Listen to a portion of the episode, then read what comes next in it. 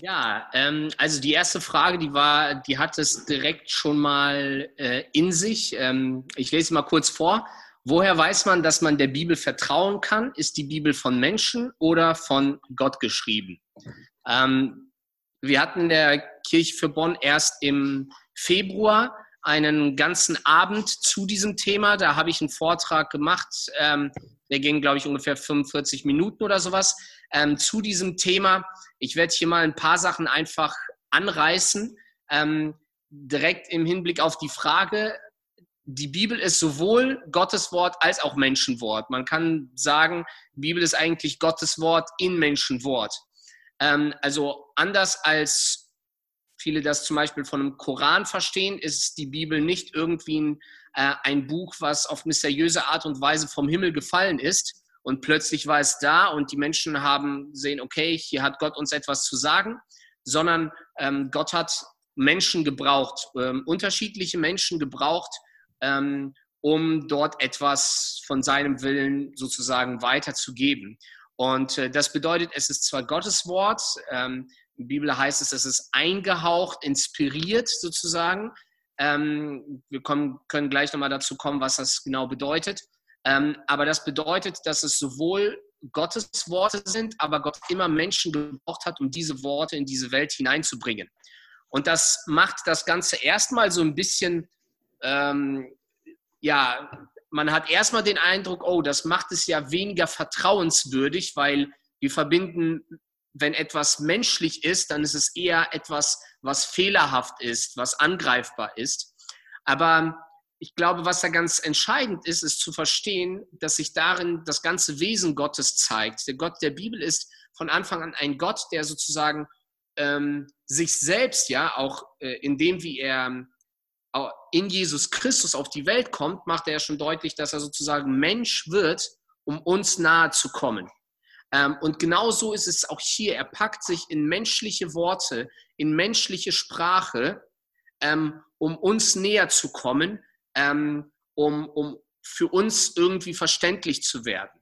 Und er, er, er gebraucht Menschen. Wir, wenn wir in die Bibel gucken, werden wir feststellen, dass unterschiedliche Autoren unterschiedliche Schreibstile haben, unterschiedliche Arten haben zu argumentieren und, und, und unterschiedlich strukturiert sind. Ja? Ähm, und das Ganze fließt auch mit ein. Okay? Also Gott handelt nicht über den Kopf die Köpfe Menschen hinaus, ähm, sondern durch das Leben und durch die Persönlichkeit dieser Menschen hindurch, aber mit der Besonderheit, dass es hier etwas ist, was auf eine so solche besondere Art und Weise inspiriert ist, dass es dennoch ähm, in, in seinem Urtext fehlerfrei ist.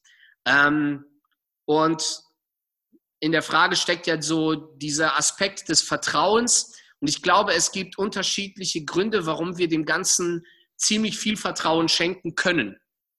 Ähm, wenn wir uns angucken, das waren ja damals ganz, gerade beim Neuen Testament, viele unterschiedliche Schriften, die wurden in den ersten Jahrhunderten durch die Gemeinden ähm, hindurchgereicht. Und bis wir, bis wir irgendwann ähm, dann dieses gesamte Buch hatten mit all diesen Schriften, ja, vergingen ja Jahrhunderte. Und dann gab es aber nicht irgendjemand, der bestimmte, okay, das kommt jetzt in die Bibel rein und das nicht, sondern es gab Kriterien, ähm, die dazu führten, dass in der Gesamtheit äh, der Christenheit das mehr und mehr anerkannt wurde. Und da war sowas wie zum Beispiel, okay, wer sind die Verfasser? Ja, hat das eine apostolische beziehungsweise prophetische Herkunft? Also waren das Leute, die auch ursprünglich mit Jesus unterwegs waren? Oder ähm, ist da eine historische und dogmatische Zuverlässigkeit? Also ähm, das bedeutet, ist, steht das im Einklang mit anderen Schriften und mit den äh, ursprünglichen, auch mit dem Alten Testament?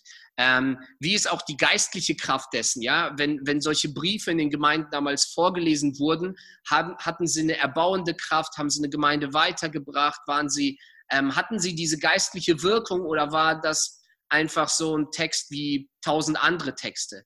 Und auch die ursprüngliche Anerkennung eines Buches. Also man kann ja jetzt schon auch außerbiblische Quellen aus den ersten Jahrhunderten sich anschauen ähm, und gucken, okay, welche Briefe, welche Schriften wurden damals schon als solches auch anerkannt von den Gemeinden, äh, von den Aposteln und den ersten Kirchenvätern. Also da gab es unterschiedliche Kriterien, die dazu führten, dass ähm, niemand bestimmen musste, was gehört jetzt zum Neuen Testament und zur Bibel und was nicht, sondern eher, dass es sich herauskristallisierte und erkannt wurde. Und irgendwann stellt man es nur fest, dass man sagt, okay, diese Schriften, die gehen durch all die Gemeinden durch, die sind von allen anerkannt, die erfüllen all diese Kriterien, also können sie auch als gemeinsames, als ein Buch, ja, dann spricht man von dieser Kanonisierung ähm, der neutestamentlichen Schriften. Und so entstand das Ganze. Und ähm, es gibt heute der Text, wir haben ja nicht mehr den Urtext, aber wenn man alle Schriften zusammennimmt, die im Laufe der Jahrhunderte auch von in der Archäologie und so etwas gefunden haben, stellt man fest, dass ca. 98 Prozent aller gefundenen Texte ähm, übereinstimmen. Das bedeutet, wir haben einzelne Verse, bestimmte Textabschnitte, wo es Unterscheidungen gibt, wo es unterschiedliche Versionen gibt, aber diese zwei Prozent ähm, betreffen keine, ähm, keine wesentlichen ähm, christlichen sozusagen Glaubensinhalte, ja, und ähm, 98 Prozent ähm, davon ist in den unterschiedlichen Schriften, die un auch unabhängig voneinander dann auch gefunden wurden, ähm, identisch. Also es hat, und das macht das Ganze schon auch, extrem, auch historisch extrem glaubwürdig ähm, und, zu, und zuverlässig. Ähm, ja, soweit erstmal zu dieser Frage. Ähm, falls noch was offen ist, können wir das ja gleich im zweiten Block nochmal ähm, vertiefen. Eine zweite Frage war, wieso haben so viele Christen so unterschiedliche Meinungen über ein Thema, äh, zum Beispiel Sexualität oder Taufe?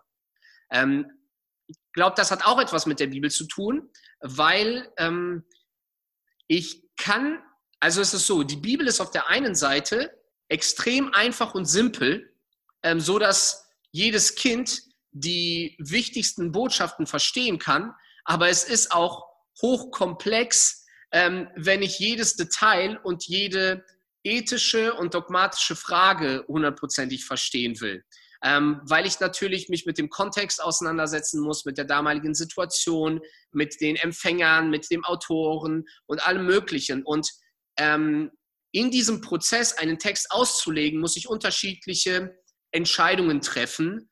Ähm, und das, da gibt es nicht immer schwarz und weiß, ja. Und die einen werden dann zum Beispiel den kulturellen Kontext damals stärker betonen, ähm, die anderen werden es ein bisschen weniger betonen, die ähm, und, und so, so kommt man einfach bei unterschiedlichen Bibelstellen auch, also kommen gute Theologen und Ausleger trotzdem zu unterschiedlichen Meinungen. Ja? Auch bei uns in der Gemeinde, wir sind ja ein Pastorenteam, wir hatten erst jetzt einen theologischen Arbeitskreis mit neun Leuten und wir diskutieren und streiten regelmäßig in einer guten Art und Weise über Dinge. Ähm, obwohl wir ein ziemlich ähnliches Verständnis von der Bibel haben, kommen wir an manchen Punkten zu unterschiedlichen Ergebnissen.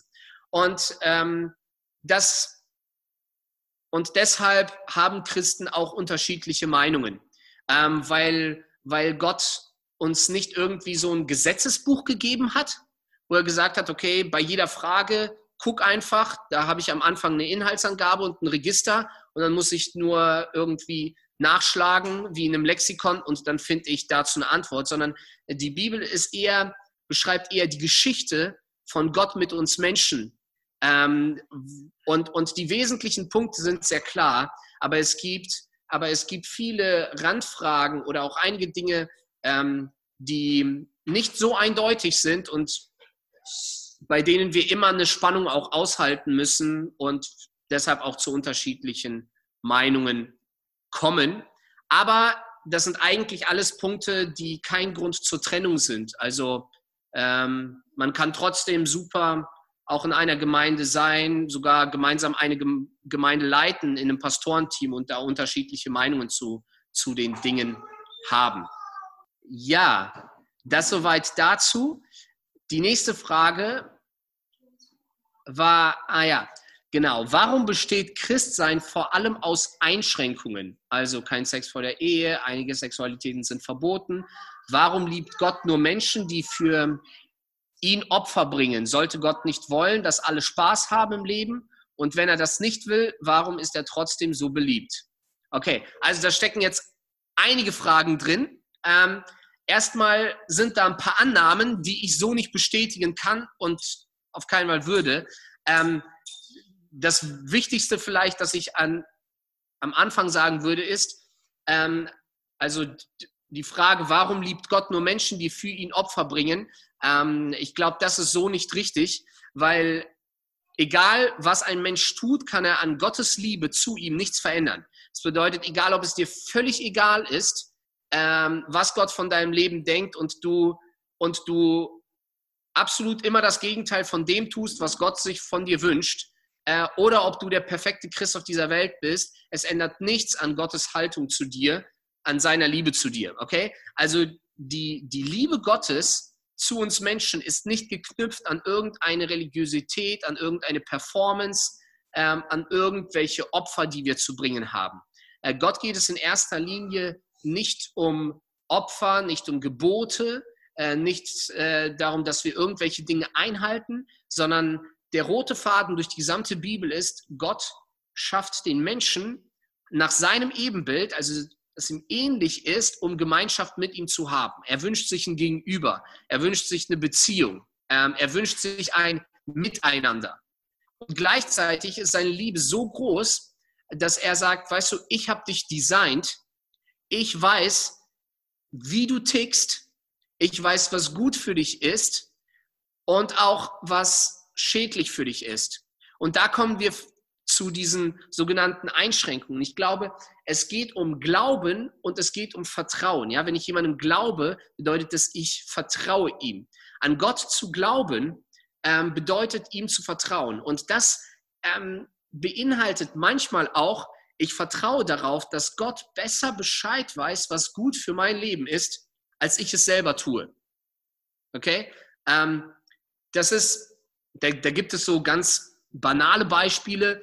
Vor einigen Jahren, äh, meine Frau und ich haben uns irgendwie hier ein Eigenheim gesucht und wir hatten dann so ein Häuschen, ähm, irgendwie, das war total schön gelegen, ähm, an, an so einem Naturschutzgebiet und alles Mögliche und wir wollten das unbedingt haben und äh, alles Mögliche haben uns da total ähm, ja, rein investiert und Pläne gemacht und alles Mögliche. Und am Ende, lange Geschichte, mal kurz gemacht, ähm, am Ende ist es gescheitert äh, an der Finanzierung und so und es hat nicht geklappt und wir konnten das Ganze irgendwie nicht verstehen. Ja?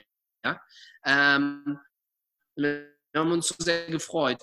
Ähm, heute sind wir, wohnen wir woanders ähm, und wir sind sehr, sehr glücklich, dass das damals nicht funktioniert hat. Okay? Ich will da jetzt gar nicht im Detail drauf eingehen, aber wir haben jetzt etwas viel Besseres in einer viel besseren Lage, was zu unserem Leben viel besser passt und so.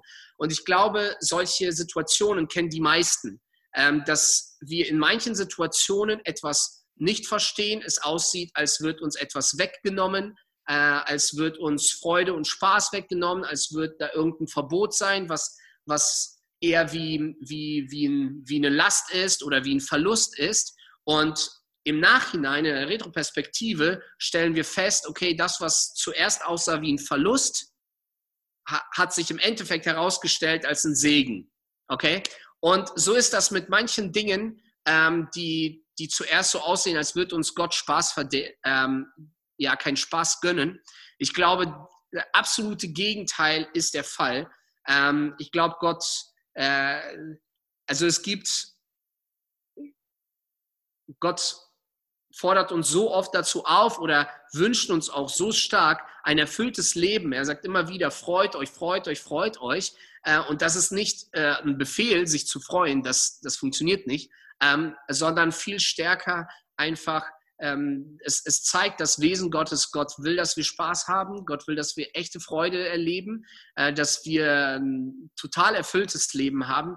Aber manche Dinge, die kurzfristig ähm, nach viel Spaß aussehen, können im Endeffekt ziemlich verletzend sein und ziemlich destruktive Wirkungen auf unser Leben haben. Okay? Ähm, ich, es ist jetzt schwierig, jetzt bei den einzelnen Punkten so ins Detail zu gehen. Ähm, ich habe vor ein paar Wochen über das Thema Sexualität gepredigt. Auf YouTube könnt ihr die Predigt ähm, auch finden. Da habe ich das versucht, zum Beispiel beim, mit, mit diesem Thema der Sexualität ein bisschen deutlich zu machen. Das ist so, es, ähm, Es hat äh, total schöne Seiten, die von der Bibel übrigens dann extrem auch gefeiert werden, wenn ihr euch das Hohelied der Liebe und so etwas anguckt. Es ist ein hocherotisches Buch. Also Gott hat sicherlich kein Problem mit Sexualität.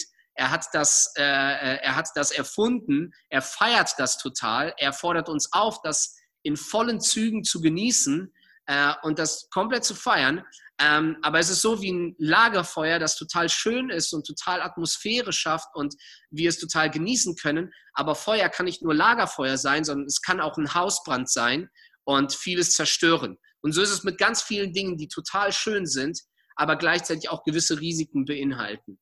Und ähm, wenn Gott in, in seinem Wort ähm, uns gewisse Gebote gibt, dann hat das immer etwas damit zu tun, dass er sagt, ey, ich will nur das absolut Beste für dich.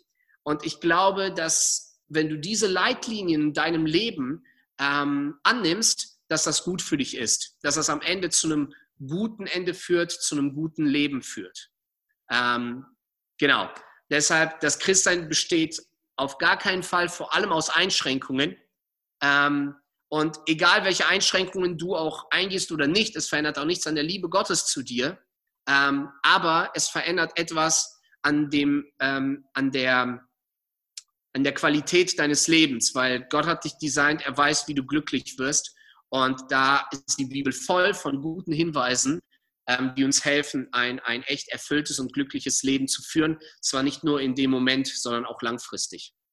So, ich weiß nicht, wie lange ich schon rede. Ich vergesse dabei immer die Zeit. Ihr könnt mich ruhig unterbrechen. Äh, ich glaube, dieser Part war für 15 Minuten oder so geplant. Ne? Ja, ich, ich weiß gar nicht, wie lange ich bin. Wollt ihr mir Rückmeldung geben? Sollen wir noch ein, eine Frage machen und dann fragen?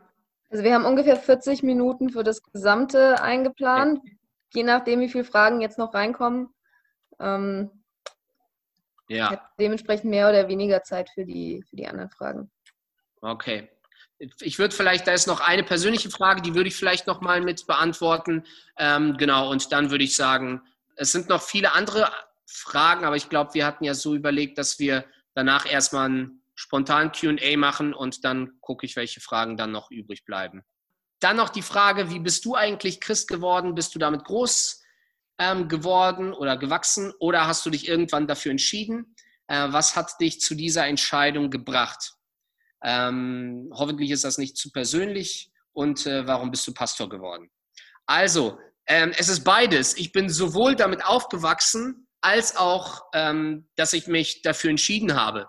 Ähm, denn ich bin zwar damit aufgewachsen, aber ähm, wie die meisten von euch das auch kennen, mit, mit 12, 13, 14 ähm, hinterfragt man alles. Und ich habe hab dann irgendwann festgestellt, ich habe irgendwie den Glauben meiner Eltern, aber nicht meinen eigenen.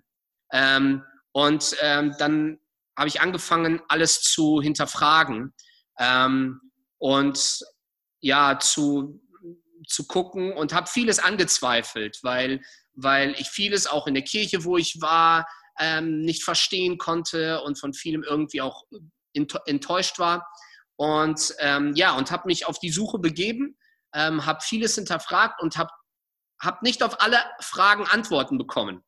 Das hat mich erstmal ähm, ein bisschen demotiviert, weil ich bin zu Menschen hingegangen, von denen ich dachte, okay, also die können mir da sicher eine Antwort bieten. Und die hatten eine Antwort, aber die haben, diese Antworten haben mich nicht alle unbedingt befriedigt. Ähm, und dann habe ich mir angeschaut, was gibt es für Alternativen.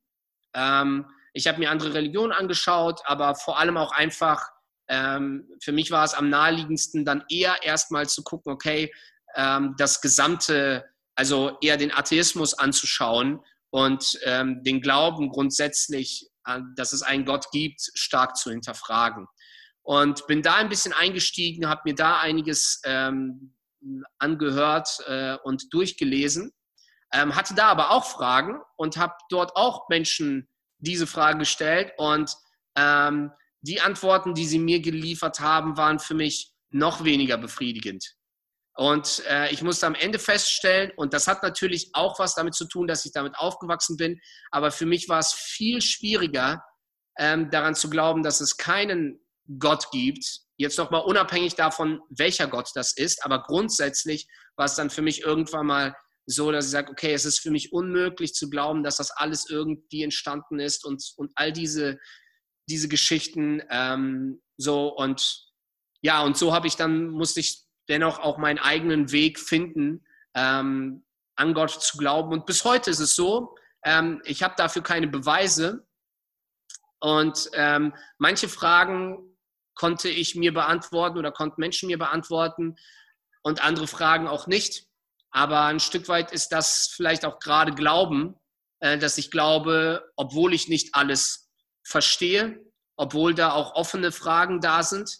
Ähm, aber ich habe mich entschieden zu sagen, okay, ich, ich vertraue dir, Gott. Und vor allem auch, weil ich gesagt habe, wenn es am Ende das Ganze alles nur eine Illusion ist, wüsste ich eigentlich und, und nach diesem Leben hier auf dieser Erde einfach alles vorbei ist, ähm, ich wüsste auch nicht, was ich, also ich kann mir auch wenn es Gott nicht gibt, nicht unbedingt ein Leben vorstellen, was viel cooler wäre. Also das bedeutet, auch wenn ich mir das Ganze alles nur, nur ausdenke und das alles nur eine Illusion ist, glaube ich, habe ich trotzdem das beste Leben gelebt, was ich leben kann. Das bedeutet, das Risiko ähm, ist, für mich, ist für mich sehr gering, äh, an Gott zu glauben, weil die meisten Dinge, die die Bibel mir geben, auch als Leitfaden, die machen für mich auch einfach Sinn. Okay? Und manche Dinge, die nicht Sinn machen, über die kann ich mich dann auch aufregen und äh, das ist dann auch so.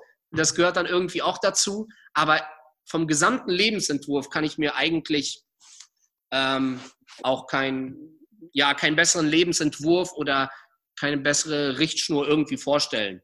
Deshalb habe ich gesagt, das Risiko ist es wert.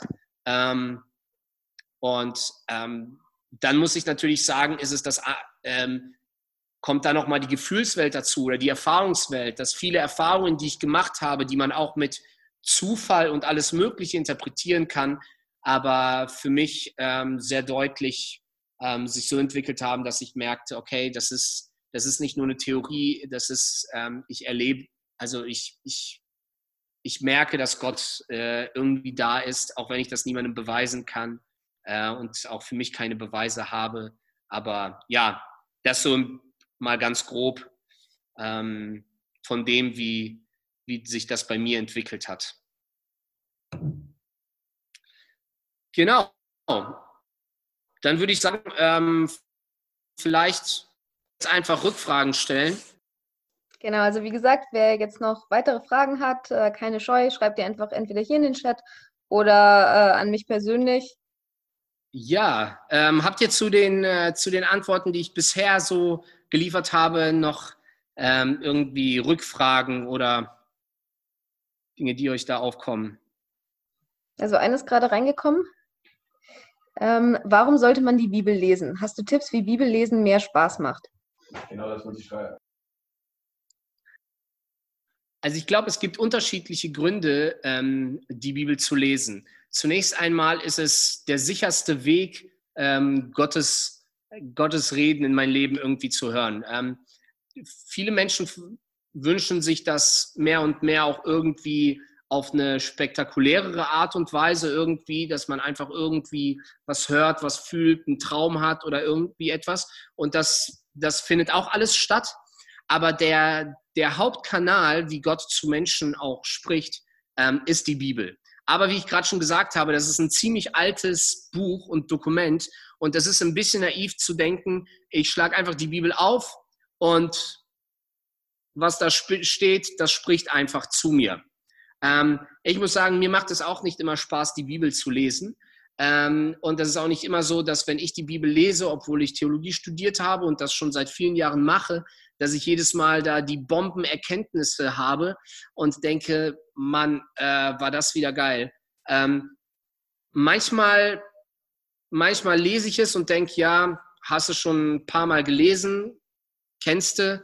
Ähm, was und dennoch macht es oft Sinn, oft merke ich das auch, dass, dass ich nicht direkt beim Lesen, aber manchmal über den Tag verteilt oder in der Zeit merke, dass manche, manche Verse oder Dinge trotzdem sozusagen ähm, ja in mir, also ich sie mit mir trage ähm, und sie, sie doch eine Auswirkung auch auf mich haben.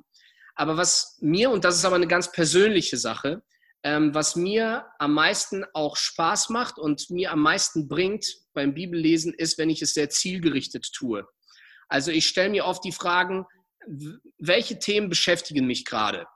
Okay? Also wenn es gerade irgendwie Corona ist oder Politik ist oder, ähm, oder auch ganz andere Dinge äh, ist oder ob es Sexualität ist oder ob es Geld ist oder egal welche Themen dich gerade im Leben beschäftigen, ähm, frag die Bibel doch danach, was die Bibel zu diesen Themen sagt. Das bedeutet, ich, ich kann einfach hingehen und sagen, mal gucken, was die Bibel heute sagt. Oder ich kann hingehen und sagen, ich habe eine Frage, ich habe ein Thema, was gerade in meinem Leben dran ist. Und ich studiere die Bibel und durchforste sie nach diesem Thema. Ähm, das ist zum Beispiel eine Art und Weise, die mir am allermeisten Spaß macht, weil ich merke, ich bekomme dann einen nochmal oft einen, einen besseren und größeren Überblick über eine Sache, als, als wenn ich nur einen Vers lese irgendwie in der Bibel-App und dann gucke, was es mir sagt oder einen Abschnitt, so dass ich vielleicht über eine Woche, manchmal über einen Monat oder länger mich gerade einem Thema widme ähm, und sage, okay, ich studiere jetzt die Bibel zu diesem Thema. Was sagt die Bibel eigentlich zum Thema Geld zum Beispiel oder zu Beziehungen oder zu Wort, ähm, Worte und Sprache oder ja, also, also zu gucken, dass das Bibellesen nicht irgendwie so parallel zu meinem normalen Leben passiert, sondern dass es einfach ein Teil von, von meinem Leben ist, von den Dingen, die mich beschäftigen, äh, von den Fragen, die mich umhertreiben. Und ähm, genau, da kann es auch hilfreich sein, sich mal auch andere Literatur ähm, dazu zu holen. Ähm, aber ich meine, man kann auch einfach bei bibleserver.de ähm, dann Geld eintippen oder was auch immer und zu gucken, was finde ich da für Bibelstellen dazu und dann manche Bibelstellen dann nicht nur als Stelle einzeln, sondern dann auch mal dann im gesamten Zusammenhang zu lesen, ähm, dann mal zu gucken, ob ich irgendwo Auslegungen von diesem Text finde und so. Und ja, also man merkt, dass das ist so ein bisschen so, die richtigen Schätze der Bibel, die liegen nicht irgendwie auf der Wiese einfach, sondern die sind meistens ein bisschen verbuddelt. Das bedeutet, du musst ein paar Werkzeuge in die Hand nehmen, vielleicht eine Schaufel mal, ein bisschen graben und ähm, oft sind sie auch noch nicht nach 10 Zentimetern zu finden. Aber wenn ich dann bereit bin, ein paar Zentimeter tiefer zu graben, äh, das kann manchmal ein bisschen nach Arbeit klingen, vor allem für Studenten, die das auch sonst gewohnt sind, auch wissenschaftlich zu arbeiten. Aber ähm, dann hat man echt ähm, oft geniale Wow-Momente, wo man sagt, ey, da, da habe ich nun was entdeckt ähm, und ich merke, wow, das, das spricht jetzt voll in mein Leben hinein, das, das ist jetzt eine Antwort, jetzt verstehe ich einen Zusammenhang, jetzt bekomme ich ein größeres Bild. Ähm, ja, das, ähm, das ist so mal eine Methode oder Herangehensweise, ähm, die, die mir ähm, oft auch Spaß macht und am meisten bringt. Wir sind jetzt schon relativ knapp in der Zeit, aber ich denke, für diese zwei Fragen haben wir, haben wir vielleicht noch Zeit. Ist das in Ordnung? Ja? Wir können danach auf jeden Fall auch noch äh, kurz äh, Nachspielzeit machen. Genau, dann hätte ich nämlich hier noch die Frage, ähm, warum wird ähm, allen das Problem der Sünde und wird mit der Hölle gedroht, wurden aus dem Garten Eden verbannt, weil ein anderer einen Apfel gegessen hat. Ist das nicht unfair? Ähm, warte mal, das habe ich nicht ganz verstanden. Ich habe es auch nicht. Ähm, also warum wird allen mit dem Problem der Sünde gedroht und warum ähm, wird mit der Hölle gedroht? Beziehungsweise war, war, ähm, warum wurden wir quasi alle Menschen aus dem Garten Eden verbannt, wenn ein anderer oder weil ein anderer Mensch einen Apfel gegessen hat? Ist das nicht unfair? So würde ich das verstehen. Mhm. Also die erste Frage ist eher einfach zu beantworten, ähm, weil, also, weil da, da steckt eine Annahme drin, dass mit, äh, mit, mit Hölle äh, und so gedroht wird. Ähm, ich weiß nicht, wo ihr das erlebt, ähm, aber eigentlich begegnet man dem heutzutage eher seltener. Und ähm, uns also äh, die Bibel spricht da wenig vor, äh, von, beziehungsweise äh, geht da wenig so dran, dass das von äh, vor Hölle gewarnt wird, äh, sondern es geht mehr darum, wir wissen ja auch sehr, sehr wenig darüber, was überhaupt Hölle ist, ähm, äh, weil da werden unterschiedliche Bilder gebraucht und alles Mögliche. Das, wovor, ähm, glaube ich, gewarnt wird, ist eher zu sagen, okay, das, das Übelste, was dir im Leben passieren kann, ist eigentlich getrennt von Gott zu sein. Und Hölle ist am Ende eine ewige Trennung von Gott. Ähm, und genau, was war noch vor Hölle und vor was soll, wann wurde noch gewarnt oder Angst gemacht? Ähm, warum quasi die gesamte Menschheit aus dem Paradies vertrieben wurde, obwohl ja nur eine Person den Apfel gegessen hat und wir da ja theoretisch nicht für verantwortlich sind, wenn ich hier die Frage richtig verstehe. Hm. Ja, das, ähm, das kann ich befriedigend oder abschließend auch nicht äh, beantworten. Ähm, aber es ist, es ist so, dass wenn, also wenn jeder sich sein Leben anguckt, ist es halt so, jeder, der behauptet, äh, es gibt einen Bibelvers, der heißt, jeder, der behauptet, ohne Sünde zu sein, der betrügt sich selbst. Das bedeutet, wenn Adam und Eva diesen Apfel nicht gegessen hätten, sobald spätestens du auf die Welt kämst, äh, hättest du diesen Apfel gegessen.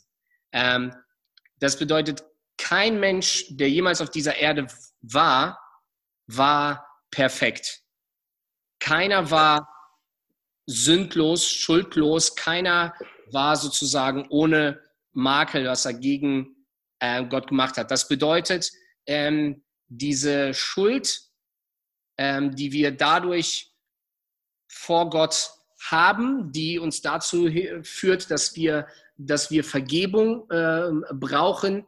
Ähm, das schafft auch jeder einzelne von uns, auch ohne, ohne Adam und Eva. Okay?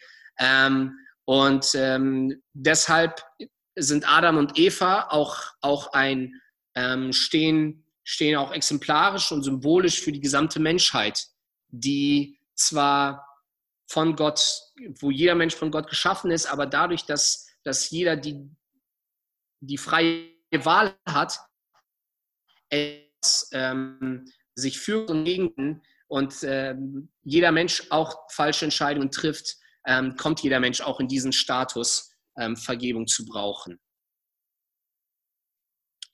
Ähm, hier kam im Chat, ähm, aber wenn Gott perfekt ist, warum wurden wir dann nicht sündlos designt? Lege ja im Rahmen seines Könnens. Ja, nur das Problem ist, dann könnten wir nicht aufrecht lieben. Ähm, weil Liebe ist nur dann möglich, wenn ich mich auch für Nicht-Lieben entscheiden kann. Ansonsten ist es keine Liebe. Äh, das bedeutet, Gott hat sich für einen schmerzvollen Weg entschieden, dass er gesagt hat, ich schaffe mündige Wesen, ähm, die sich entscheiden können. Es gibt Böses und es gibt Gutes und der Mensch kann sich für beides entscheiden. Wenn er diese Entscheidungsmöglichkeit nicht hat, dann ist keine echte Beziehung möglich.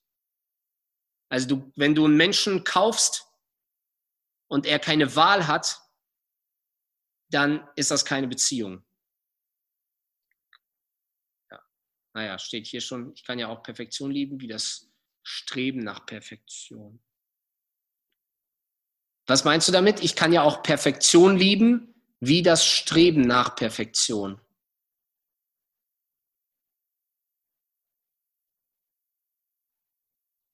also es heißt ja quasi, um zu lieben, sind wir imperfekt. Aber ich kann ja auch Perfektion lieben, indem ich versuche, quasi danach zu streben, weil ich das erreichen möchte, auch wenn ich das niemals tue. Ist das dann nicht irgendwie ein Widerwort? Hm, nee, warum? Also ich, ich verstehe nicht ganz, warum du da so einen kausalen Zusammenhang herstellst. Äh, also natürlich kann ich Perfektion lieben, ähm, aber Gott, es geht ja nicht darum, dass Gott uns nur lieben kann, wenn wir imperfekt sind, sondern es geht nur darum, dass wir, dass, dass wir nur dann lieben können, wenn wir uns für Liebe entscheiden können. Und dass diese Entscheidungsfähigkeit ähm, ist noch gar nicht das Zeichen, des, äh, de, dass wir nicht perfekt sind. Aber diese Entscheidungsfähigkeit beinhaltet die Option, dass wir uns halt für das nicht perfekte und ideale entscheiden.